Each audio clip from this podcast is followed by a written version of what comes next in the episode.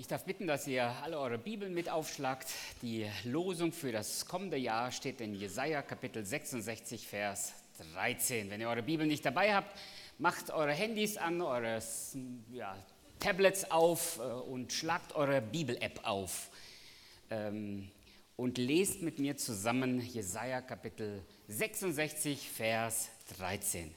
Ein sehr schöner ähm, Vers, eine sehr schöne Jahrungslosung eine Jahreslosung, die ja immer so am Anfang eines Jahres, ja, sag mal so, so wie prophetisch ja, in das Jahr hineinspricht. Und dann ist man gespannt, was daraus wird. Während wir jetzt gemeinsam auf ähm, dieses Wort gemeinsam hören, werden hier Lesezeichen verteilt. Die sollen euch an die Jahreslosung erinnern und ich hoffe, sie hilft uns auch durch das Jahr hindurch falls wir uns eben genau diesen Trost von Gott abholen müssen, wie wir es hier in Jesaja 66, Vers 13 lesen. Da heißt es nämlich: Ich will euch trösten, wie einen seine Mutter tröstet. Ja, ihr sollt an Jerusalem getröstet werden. Nein, ich wollte den ganzen Vers gelesen haben. Ich weiß, die Jahreslosung ist hier etwas verkürzt. Ähm, das hat, glaube ich, mehr pragmatische Gründe. Man will mit einer gewissen Kernaussage hier in das Jahr gehen. Aber eben dieses Wort steht ja in einem gewissen Zusammenhang. Und darum geht es auch zunächst einmal. Wir müssen uns überlegen, wo, in welcher Situation spricht Gott? Zu wem spricht er? Es ist ja schon relativ schnell klar, es ist im Alten Testament, also es war für das Volk Israel bestimmt. Es war also nicht direkt ein Wort an die christliche Gemeinde, und deshalb müssen wir uns natürlich fragen, wenn wir das heute lesen, was bedeutet es jetzt für uns als neutestamentliche Christen in der Gemeinde, wenn wir dieses Wort aus dem Alten Testament lesen? Das Wort Trost, was fällt uns dabei ein? Wenn wir das Wort Trost hören, trösten, was fällt uns unwillkürlich dazu ein? Trauer. Trauer, ja? Trost brauchen nicht alle Menschen, richtig? Trost brauchen nur bestimmte Menschen. Und zwar Menschen, die zum Beispiel in einer Trauerzeit sind, die sich in einer leidvollen Situation befinden. Was fällt uns noch ein? Hoffnung. Ja? Es braucht Hoffnung. Menschen, denen man Trost spenden will oder spendet, denen, die man trösten muss, denen muss man Hoffnung geben, die brauchen Hoffnung, die suchen Hoffnung. Ja, was fällt uns noch ein beim Wort Trost? Eine Mutter, ja. Und das fiel auch dem Jesaja oder sollen wir sagen, Gott durch Jesaja auch ein. Er hat gesagt: Ja, so wie eine Mutter tröstet, so will Gott trösten. Danke. Ich dachte, es würde sowas wie das Trostpflaster kommen oder sowas wie der Trostpreis. Nein, das sind ja eben genau die negativen Begriffe, die wir auch verwenden. Ja, es gibt sowas wie das Trostpflaster. Da will man eben jemand ja nicht wirklich trösten, oder? Ähm, da, klingt schon fast das Wort vertrösten mit, ähm, ja, mit durch. Aber auch so ein Trostpreis, naja, ich meine, das ist dann so, ne, damit du ja nicht äh, beleidigt bist oder damit du ja nicht weißt, weinst, kriegst du hier einen Trostpreis. Trost, wie wir es eben schon gemeinsam formuliert haben, braucht nicht jeder. Und deshalb ist dieser Losungsvers auch nicht für jeden von uns. Oder vielleicht doch? Dieser Vers spricht zu Menschen, die trostbedürftig sind. Wer waren denn diese Menschen? Na, jetzt müssen wir zurück in das Jahr ungefähr 740 vor Christus. Jesaja ist einer der großen Propheten und er predigt. Er predigt zum jüdischen Volk. Er droht ihnen an, dass wenn sie nicht auf Gottes Gebote hören werden, ihnen dasselbe Schicksal ereilen wird, wie es das Nordreich bereits erlebt hat oder erleben wird. Wir wissen, dass das Nordreich in die Gefangenschaft geführt wurde durch äh, die Assyrer.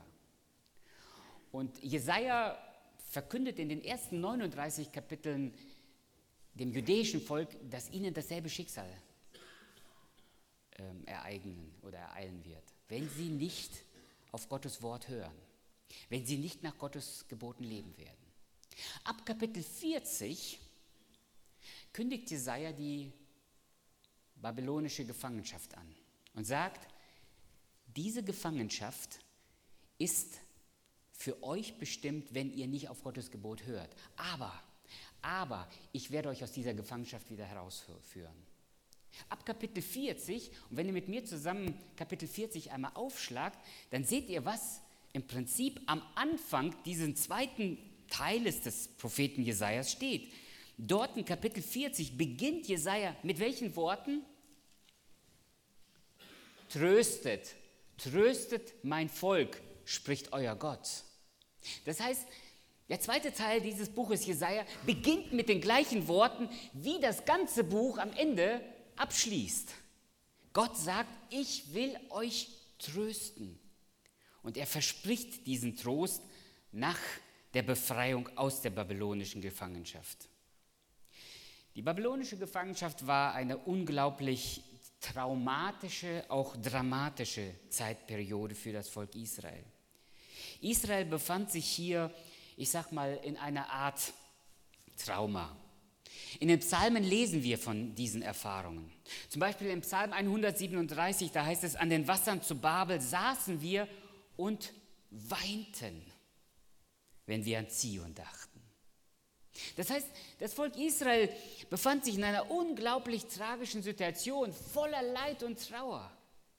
Sie heulten Rotz und Wasser, könnten wir sagen, dort in Babylon, wenn sie an ihre Heimat dachten, wenn sie an Zion dachten, wenn sie an den Tempel dachten, der zerstört war. Und der Prophet Jesaja sagt: Ich will euch trösten. Gott verspricht Israel diesen Trost. In Jesaja Kapitel 66 kommen wir zum Ende des Buches oder den, der Aussprüche von Jesaja.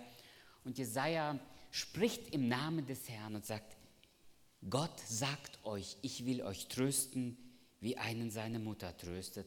Ja, ihr sollt an Jerusalem getröstet werden. Drei Gedanken. Drei Gedanken zu diesem kurzen Vers. Erstens, erstens, was wir hier finden, ist eine Willenserklärung. Gott gibt eine Willenserklärung ab. Ich will euch trösten. Diese, dieses Versprechen ist eine Zusage von Gott.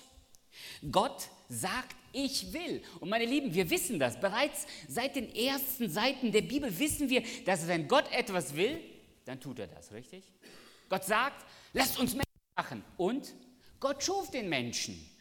Immer dann, wenn Gott gesagt hat, ich will, hat er es getan. Jesus hat gesagt, ich will meine Gemeinde bauen. Und was tut Jesus? Seit 2000 Jahren baut Jesus seine Gemeinde und wir sind ein Teil davon. Wenn Gott sagt, ich will, dann tut er das. Nein, nicht immer. Nicht immer. Jesus hat zu Jerusalem gesagt, ach Jerusalem, Jerusalem, wie oft wollte ich euch sammeln, wie eine Henne ihre Küken sammelt aber ihr wolltet nicht. Nee, nee, wenn Gott sagt, ich will, zwingt er dich zu nichts. Gott übt nie Gewalt aus. Gott vergewaltigt keine Menschen. Gott missbraucht nicht andere, um seine Ziele zu erreichen. Wenn Gott sagt, ich will, dann ist das einfach nur ein Angebot. Siehst du, Gottes Trost müssen wir ja gar nicht annehmen. Du kannst sagen, darauf kann ich gut verzichten.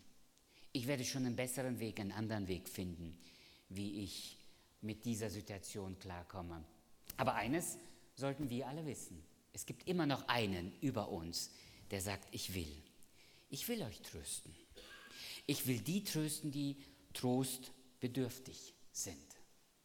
Mein Lieben, wenn Gott sagt, ich will euch trösten, dann sagt Gott dir und mir schon jetzt voraus, dass es eben Situationen gibt, wo wir Trost brauchen werden.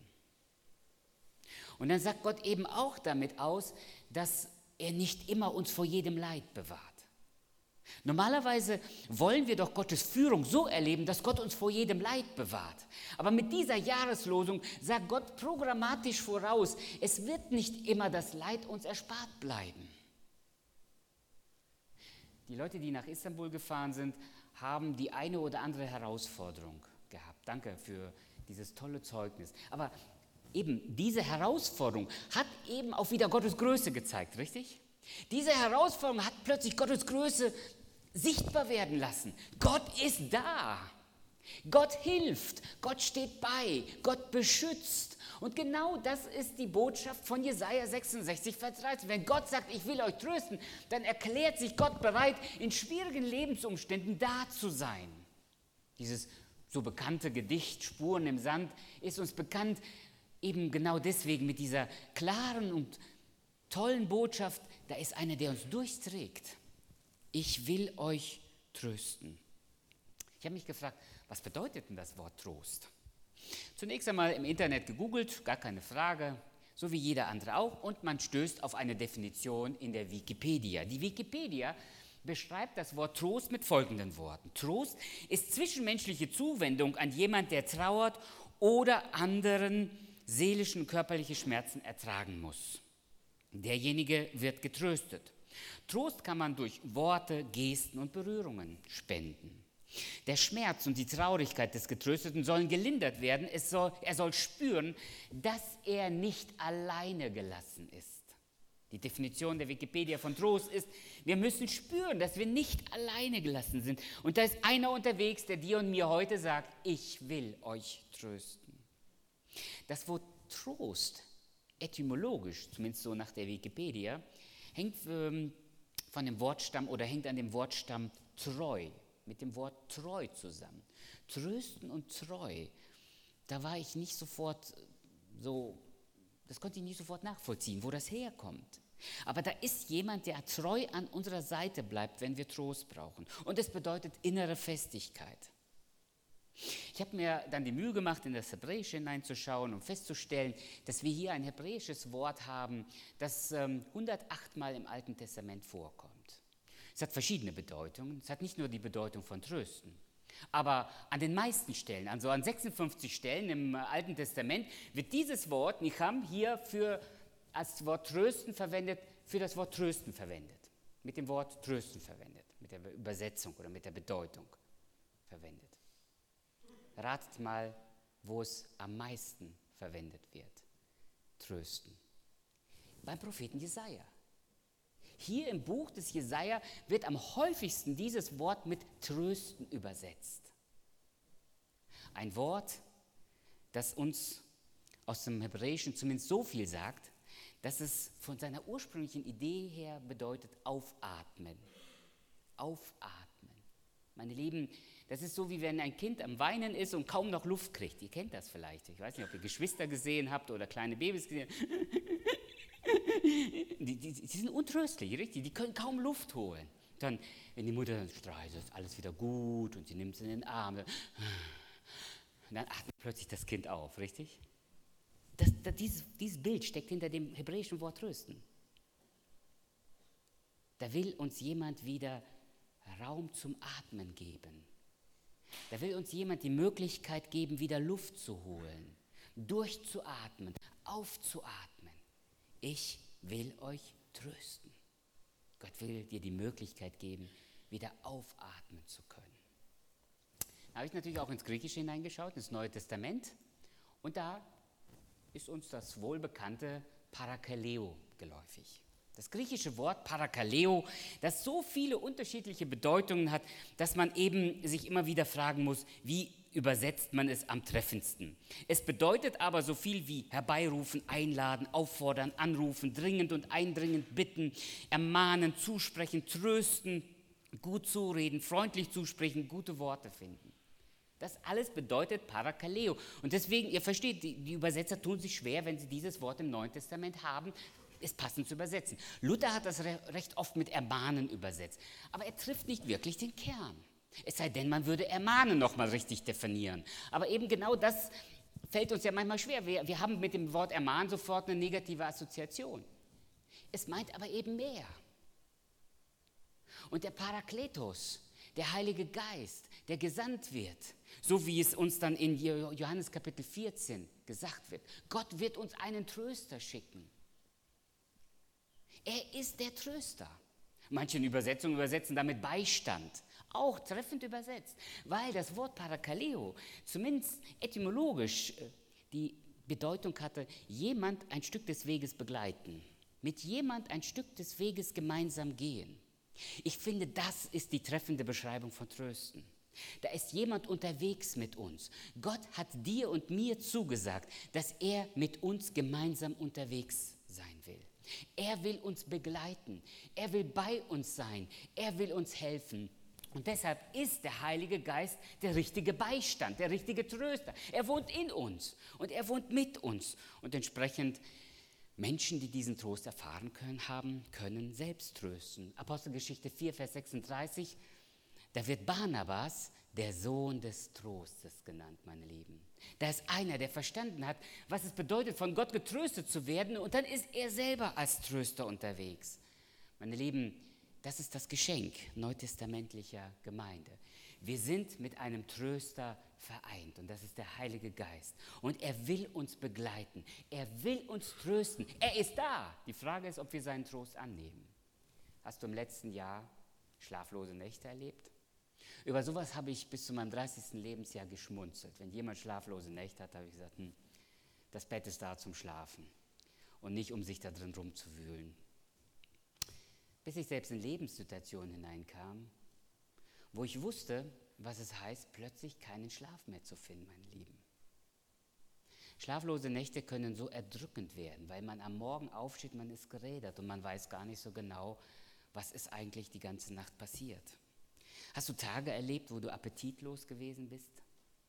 Wo du gesagt hast, ich habe gar keinen Hunger mehr? Hattest du Tage, wo du angstvolle Stunden hattest? Ich meine jetzt nicht nur vor der letzten Griechisch-Klausur oder vor der Kirchengeschichtsklausur, sondern wo du Angst um die Zukunft hattest, wo du Angst um dein Leben hattest, wo du Angst um deine Eltern hattest, um deine Geschwister Angst hattest. Wir haben hier all diese Gebetseinliegen im letzten Jahr gehört. Hier kamen Menschen nach vorne, die gesagt haben, bitte betet für meine Mutter, bitte betet für meine Schwester, bitte betet für... Und dann haben wir ganz viele Anliegen gehört. Menschen geben das hier so weiter, aber dahinter steckt oft qualvolle Angst. Die Angst vor dem nächsten Schritt. Und dann ist da einer, der sagt, ich will dich trösten. Mein Lieben, Menschen sind oft nicht in der Lage, richtig zu trösten, Gott schon. Und deshalb komme ich zu meinem zweiten Punkt. Gott hat einen Weg. Gott hat einen Will, aber Gott hat auch einen Weg. Gott will trösten und nicht vertrösten. Es ist interessant, dass ähm, Gott sich hier einer Illustration bedient, die sofort, ich sag mal so, aufhorchen lässt. Auf der einen Seite sofort verständlich ist, aber gleichzeitig aufhorchen lässt. Ähm, Gott sagt, ich will trösten, wie einen seine Mutter tröstet. Die Feministen schreien sofort auf, ja, Gott ist doch eine Mutter. Nein, nein, Gott ist keine Mutter, sondern Gott ist ein Vater. Aber er tröstet wie eine Mutter. Ich meine, ich sage nochmal, die Bibel ist so voller Illustrationen. Äh, manche Illustrationen sind ja ein bisschen sogar peinlich. Sie sind unangenehm, sie sind makaber sogar. Ja? Also ich weiß es nicht, wenn, wenn Gott zum Beispiel Israel mit einer Prostituierten vergleicht. Ich stolpere drüber und hoffe, dass meine kleine Tochter diese Stellen nicht so schnell in ihrer Bibel entdeckt weil ich sage, oh Mann, warum gerade mit so einem Bild? Aber Gott geht da oft ganz drastisch vor. Ja?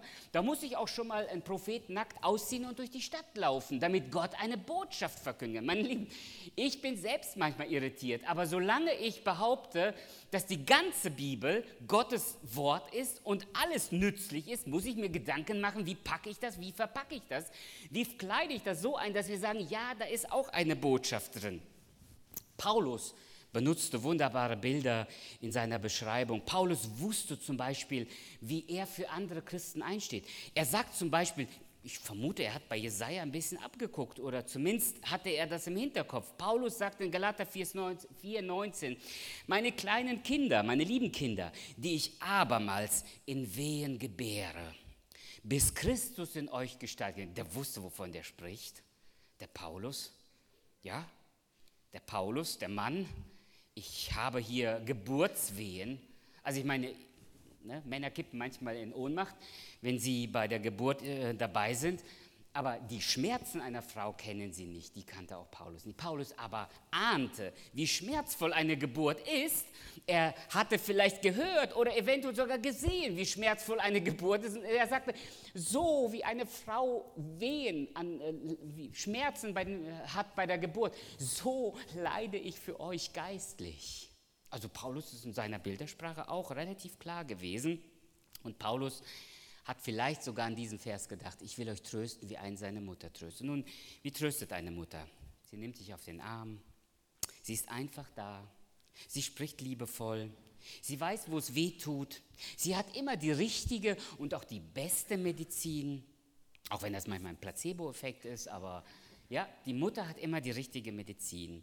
Das ist bei uns Vätern alles ein bisschen äh, rudimentär veranlagt. Ich weiß es nicht. Vielleicht tue ich ja auch jemand hier Unrecht. Es mag ja auch sein, dass es Ausnahmen gibt. Aber die Regel ist, die Mütter sind die besseren Tröster. Wir Vätern, äh, hör mal auf, wir, ne, so, so, ja, jetzt gebe ich euch ein bisschen meine Erziehungsprinzipien weiter. Mensch, Indianer kennen keinen Schmerz. Oder bei den Russlandsdeutschen habe ich immer diesen Spruch gehört, das wird bis wird oder sowas. Ja? Also irgendwie sowas wie bis zur Hochzeit ist alles wieder verheilt. Super Sprüche. Ach, das tröstet auch, ja? Super, weißt du, so bis zur Hochzeit. Ein Kind weiß nicht mal, was eine Hochzeit ist, aber da wird das schon, weißt du so, oder heile, heile Segen, morgen gibt es Regen. Ne? Das ist so typisch Väter, ja? So trösten wir, ne? Das ist Vertrösten, meine Lieben, richtig? Ja? Was heulst du jetzt noch mehr? Ja, hör doch jetzt mal auf, weißt du, jetzt heulst du ja noch mehr, wenn ich jetzt nicht aufhörst zu hören, dann gibt's, aber was. Nee, das macht, so, so geht eine Mutter nicht dran, ja? Eine Mutter geht eben anders dran. Und deswegen sagt Gott, ich tröste wie eine Mutter. Okay? Lass es mal was. Lassen wir es bei dem Bild. Ich tröste, wie einen seine Mutter tröstet. Und das ist Gottes Prinzip. Gott vertröstet nicht. Gott sagt dir nicht, hör auf zu heulen. Ich habe ja, das so in meinem göttlichen Plan vorhergesehen. Nein, Gott nimmt dich ernst mit deinen Sorgen. Gott nimmt dich ernst mit deinem Leid. Gott versteht, wenn du zu ihm schreist. Gott versteht, dass diese Situation für dich eine leidvolle Erfahrung ist. Wisst ihr, Schmerz kann man nicht messen. Schmerz kann man eben nur beschreiben und Schmerz kann man lindern. Schmerz kann man nicht messen. Ich habe diese selbe Predigt in 60 Minuten in Köln gepredigt und meine Lieben, danach kamen Menschen zu mir, mit einigen habe ich gebetet und sie haben mir gesagt, Heinrich, das, was du heute gesagt hast, das erleben wir andauernd hier in dieser Gemeinde. Dass Menschen eigentlich nicht fähig sind, richtig zu trösten. Es ist vier Jahre her. Aber wir kriegen manchmal so billige Zusprüche oder so, so billige Trostworte mit. Na, nach vier Jahren solltet ihr längst aufhören zu weinen über euren Sohn. Mein Lieben, wer sagt sowas? Wer erlaubt sich diese Art von Trostworten? Trostpflaster. Wie kann ich einfach in das Leben eines Menschen so hineinreden, dem ich sage, stell dich doch nicht so an. Andere haben viel Schlimmeres erfahren als du. Es hätte schlimmer kommen können. Sei froh, dass nur ein Bein ab ist. Was ist das für eine Trost? Was ist das für ein Trost? Das ist billiges Vertrösten. Meine Lieben, ich sage gelegentlich dann, meine Lieben, dann lasst uns doch mal an den Freunden von Hiob und sein Beispiel nehmen. Wisst ihr, die, die beste, den besten Trost boten die Männer doch wann? Als sie einfach nur sieben Tage saßen und den Mund gehalten haben, oder? Als sie einfach nur da saßen mit dem Hiob und zusammen mit ihm geheult haben und mit ihm getrauert haben. Das war die beste, das war die beste, ja, ich sag mal, Erfahrung, die sie mit Hiob machen konnten. Der beste Trost war, indem sie sich neben ihn gesetzt haben einfach nur geschwiegen haben. Und dann, als sie anfingen zu reden, wir wissen es, nie wahr?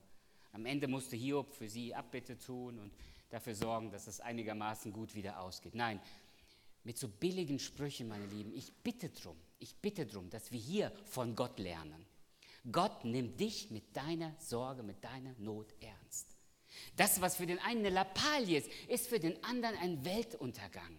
Und wir können uns nicht miteinander messen und sagen, hör auf zu heulen, das ist alles nicht so schlimm. Gott nimmt dich ernst in deiner Erfahrung, mit deinem Schmerz und er tröstet dort, wo du gerade dich befindest. Und die Erwartung an uns ist, dass wir in ähnlicher Weise einander trösten. Ich muss hier abschließen und komme zu meinem letzten Gedanken. Gottes Wahrnehmung. Gott will eben nicht nur vertrösten, sondern er will wirklich trösten. Gott will uns durchtragen, Gott will bei uns sein, Gott will uns unter die Arme greifen und Gottes Wahrnehmung ist, trostlose Menschen brauchen Trost. Dieser Vers geht hier auf jeden Fall weiter. Die Jahreslosung endet damit, dass Gott sagt, ich will euch trösten, wie einen seine Mutter tröstet, aber der Vers geht hier weiter. Die Botschaft geht weiter. Ja, ihr sollt an Jerusalem getröstet werden. Und jetzt müssen wir nochmal zurück in die Geschichte. Was war die Situation? Jesaja sieht die babylonische Gefangenschaft und sagt, ihr werdet dort in Babylon wieder an Jerusalem getröstet werden.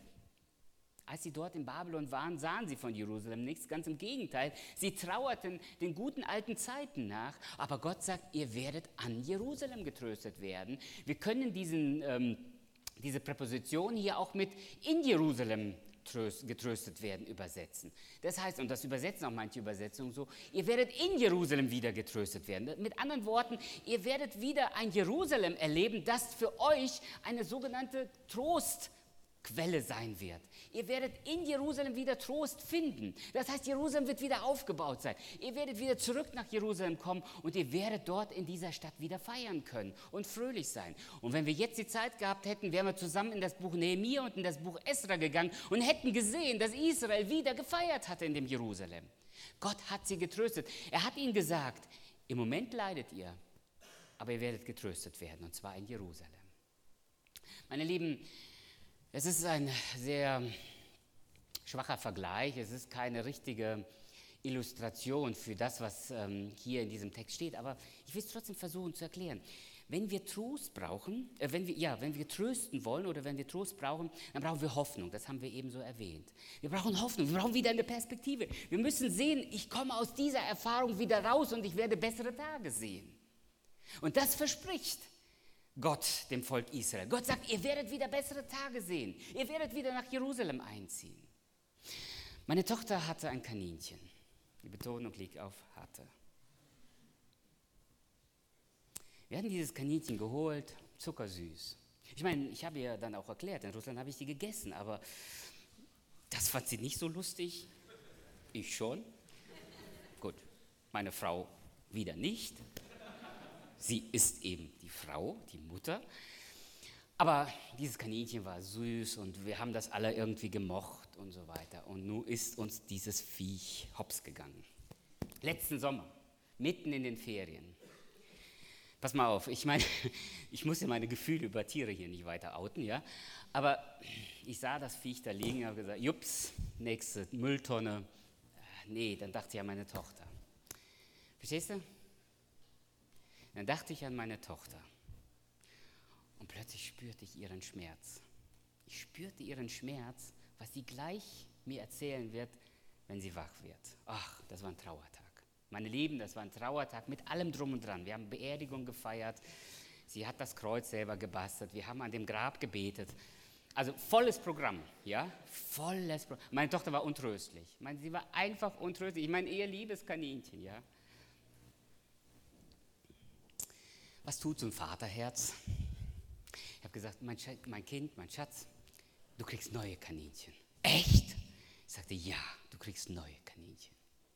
Das hat den Schmerz für das alte Kaninchen nicht ganz genommen, aber die Hoffnung, sie kriegt neue. Und ich habe gesagt, die werden noch süßer. Ganz kleine, ganz kleine. Weißt du, und, dann, und ein paar Wochen später waren diese ganz kleinen, sechs Wochen alte Kaninchen da. Zwei habe ich hier gleich geholt. Habe ich gesagt, falls eins kaputt geht. ah, ah, ja, ja, also, dummerweise erzählt sie das jetzt auch allen so. Das ist mir richtig peinlich, aber das ist ja eben, ne? Sagt nichts den Kindern, ne? Also wie auch immer. Jetzt hat sie zwei davon, ja? Und der Schmerz über das alte Kaninchen ist auf diese Weise abgeklungen. Verstehst du? Und Gott sagt zu Israel, Gott sagt zu Israel, ich werde ein neues Jerusalem euch geben. Ich werde die Stadt wieder aufbauen und ihr werdet wieder in dieser Stadt feiern können. Trost braucht Hoffnung. Meine Lieben, wir alle stehen am Anfang eines neuen Jahres und du und ich, wir wissen nicht, was 2016 kommt. Ich hoffe, es wird ein gutes Jahr. Ich hoffe, es wird ein Jahr voller guten und ähm, schönen Momenten. Aber ich habe die ganz große Sorge, ich habe die Befürchtung, nein, ich weiß es, wir werden alle auch hier und da Trost brauchen. Und dann ist einer da, der sagt, ich will euch trösten. Er hat eine Willenserklärung. Er hat auch einen Weg, weil er dich ernst nimmt. Weißt du, wenn deine, ich weiß es nicht, Kommilitonen, vielleicht deine Dozenten, vielleicht deine Eltern, vielleicht dein Gemeindeleiter und deine Freunde dich nicht mehr verstehen und sagen, was will der eigentlich? Dem geht es doch sonst gut. Dann gibt es einen, der sagt, ich verstehe deinen Schmerz. Ich kenne deine Sorge und ich nehme dich ernst und ich will dich trösten und ich will dich nicht vertrösten. Ich will dich trösten, aber mit einem Trost, der eine Hoffnung hat, mit einer Perspektive. Und jetzt könnten wir im Prinzip den Sprung in die Offenbarung machen und dann all die wunderschönen Worte sehen, die interessanterweise auch schon beim Propheten Jesaja zu finden sind. Bereits beim Propheten Jesaja finden wir diese wunderbare Aussagen, dass in Jesaja 25, Vers 8, es er wird den Tod verschlingen auf ewig, sagt der Prophet Jesaja. Er wird den Tod verschlingen auf ewig. Und Gott, der Herr, wird die Tränen von allen Angesichtern abwischen und wird aufheben die Schmach seines Volkes in allen Landen, denn der Herr hat's gesagt. Und diese prophetische Aussage, 700 vor Christus, gilt immer noch. Diese prophetische Aussage finden wir in der Offenbarung wieder und wir haben den gleichen Gott im Neuen Testament wie im Alten Testament, in Israel wie heute in der Gemeinde, einen Gott, der zusagt, ich habe ein neues Jerusalem für euch, eine herrliche Stadt. Ich habe einen Ort für euch, wo Gott abwischen wird alle Tränen. Tränen, die du und ich geweint haben, werden abgewischt werden. Wir sind manchmal hier auf Erden untröstlich, aber es wird einen Tag geben, es wird einen Moment geben, meine Lieben, wo Gott dich ganz persönlich berühren wird. Der wird deine Tränen abwischen. Ich weiß nicht, warum du im letzten Jahr geweint hast. Du weißt es. Vielleicht Tränen, weil du selber etwas verschuldet hast. Wo andere sagen, was will der? Ist doch selber schuld. Weißt du, so sind Menschen. Gott nie. Gott nie. Er nimmt dich ernst. Er weiß, wie sehr du um deine eigenen Versagen leidest. Denk an Petrus und an die bitteren Tränen, die er geweint hat. Jesus ist da, um sie abzuwischen. Wenn andere dich nicht verstehen, er ist da. Wenn andere dich vertrösten, er gibt dir eine Perspektive. Es wird der Tag da sein, wo Gott unsere Tränen abwischen wird, meine Lieben. Und das ist kein billiger Trost. Das ist keine Vertröstung. Das ist nicht einfach nur ablenken oder den Schmerz übertünchen, sondern das ist die Perspektive, mit der wir in das Jahr 2016 gehen. Und deshalb sollten wir mit dieser Hoffnung der ersten Christen leben, die diese Hoffnung nicht aufgaben, dass Jesus bald wiederkommt. Und sie beteten, Maranatha, komme bald, Herr Jesus. Diesen Trost, den gibt es in der Vollkommenheit in der Ewigkeit, aber er beginnt hier auf Erden, heute, vielleicht jetzt schon, während du diese Predigt hörst. Hörst du Gott reden? Ich will dich trösten.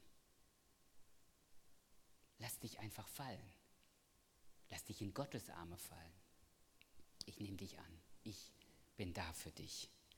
In dieser Weise wünsche ich uns ein Jahr, wo wir Gottes Trost ganz neu erfahren. In diesem Sinne möchte ich, dass ihr dieses Lesezeichen mitnehmt. Legt es in eure Bibel, legt es in, weiß nicht, euren Lieblingsroman, ich weiß nicht, was ihr sonst noch lest. Ja, legt es dort rein und schaut immer wieder drauf.